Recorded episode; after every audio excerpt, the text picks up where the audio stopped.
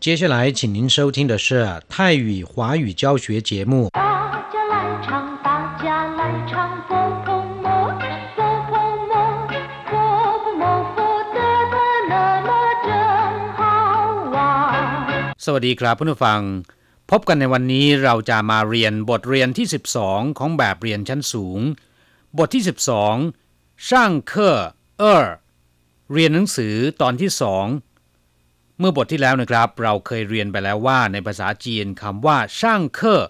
เป็นคำกลางๆ แปลว่าเรียนหนังสือหรือว่าสอนหนังสือก็ได้นะครับ และบทที่ 11 เราเคยเรียนช่างเคอตอนที่หนึ่งไปแล้ว ซึ่งในบทที่แล้วเนี่ยคำว่าช่างเคอก็หมายถึงสอนหนังสือ ในบทนี้เราจะมาเรียนช่างเคอตอนที่สองซึ่งคำว่าช่างเคอในบทนี้ ก็หมายความว่าเรียนหนังสือนะครับ 第十二课上课二 课文。我有两张音乐会的招待券，你能不能陪我一块儿去？什么时候？后天晚上七点半，在国家音乐厅。真抱歉，后天晚上我得上电脑课，上两次请病假没去，这次不好意思不去。翘课去听音乐会比翘课去玩好多了。你考虑考虑，要去就给我打电话，我来接你。第十二课ช่างเคอเออบทที่ 12 เรียนหนังสือตอนที่สองอย่างที่บอกไปแล้วนะครับคำว่าช่างเคอมีความหมายว่า เรียนหรือว่าสอนหนังสือก็ได้เป็นคำกลางๆ แต่ในบทนี้มีความหมายว่าเรียนหนังสือ我有两张音乐会的招待券你能不能陪我一块儿去 ผมมีบัตรฟรีฟังคอนเสิร์ตอยู่สองใบ คุณไปเป็นเพื่อนผมได้ไหมหัวโยก็คือผมมีเหลี่ยงจังคือสองใบอินเย่หุยแปลว่า งานแสดงดนตรีหรือว่าคอนเสิร์ต เจ้าใต้เชื่อนหมายถึงบัตรฟรีหรือว่าตั๋วฟรี หรือตั๋วที่ลดราคาพิเศษ你能不能陪我一块去能不能ได้หรือไม่陪我一块去 ไปเป็นเพื่อนผม ไปพร้อมๆกับผม什么时候เมื่อไหร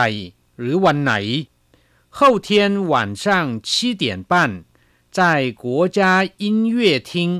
คืนวันมะรืนนี้หนึ่งทุ่มครึ่ง ที่โรงคอนเสิร์ตแห่งชาติกราบผู้ฟังต้องขออภัย ในหน้าที่ 51 บรรทัดที่ 7 ได้พิมพ์ไว้ว่า คืนวันมะรืนนี้ทุ่มหนึ่ง ที่โรงคอนเสิร์ตแห่งชาติ ที่ถูกต้อง ควรจะเป็นคืนวันมะรืนนี้หนึ่งทุ่มครึ่ง ที่โรงคอนเสิร์ตแห่งชาติ后天晚上คืนวันมะรืนนี้七点半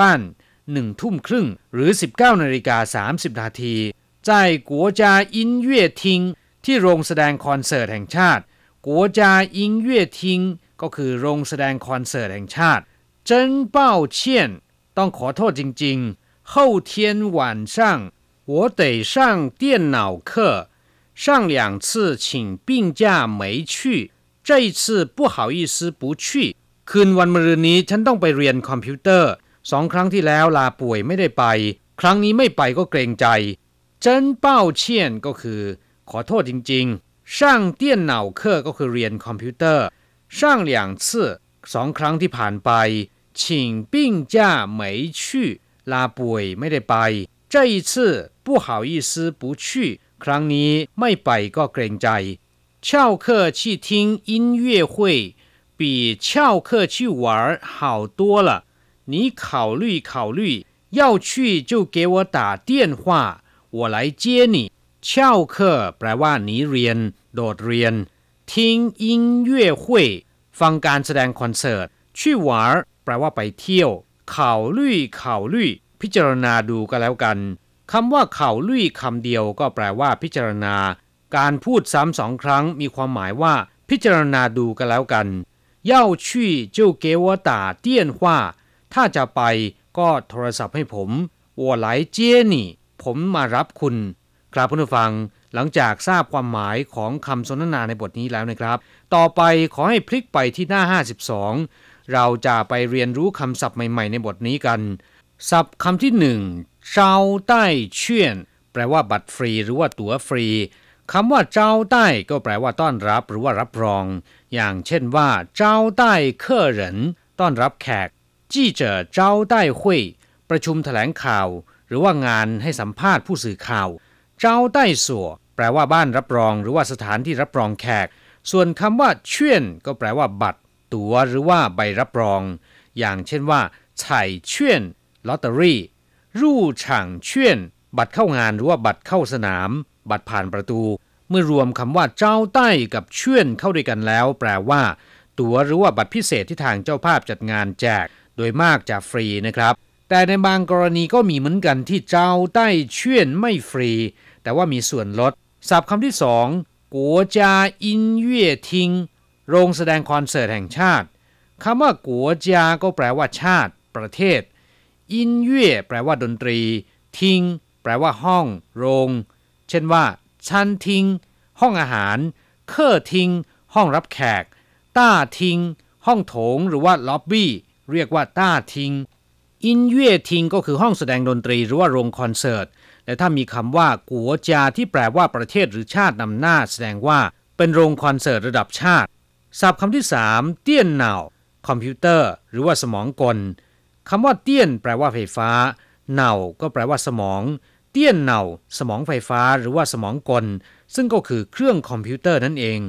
ถ้าเป็น 人腦ก็จะแปลว่าสมองมนุษย์ ต้าเน่า มันสมองในส่วนที่มีหน้าที่คิดหรือว่าจดจำจั่วชื่อผู้จิงกัวต้าเน่า ก็เป็นคำที่อุปมาว่า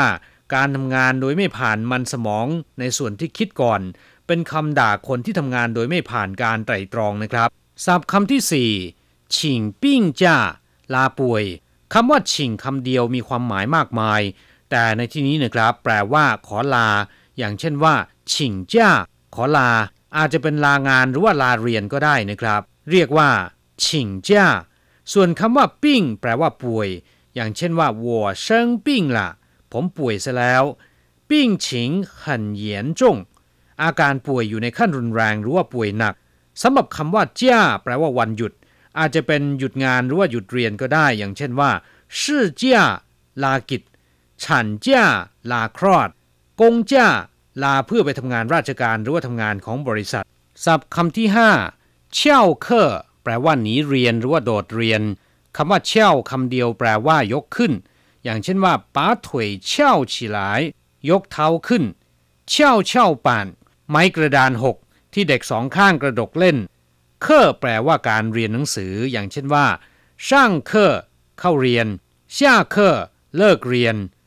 เช่าเคอก็แปลว่าโดดเรียนหนีเรียนหรือว่าขาดเรียนนะครับ ส่วนคำศัพท์สุดท้าย เข่าลุยแปลว่าพิจารณา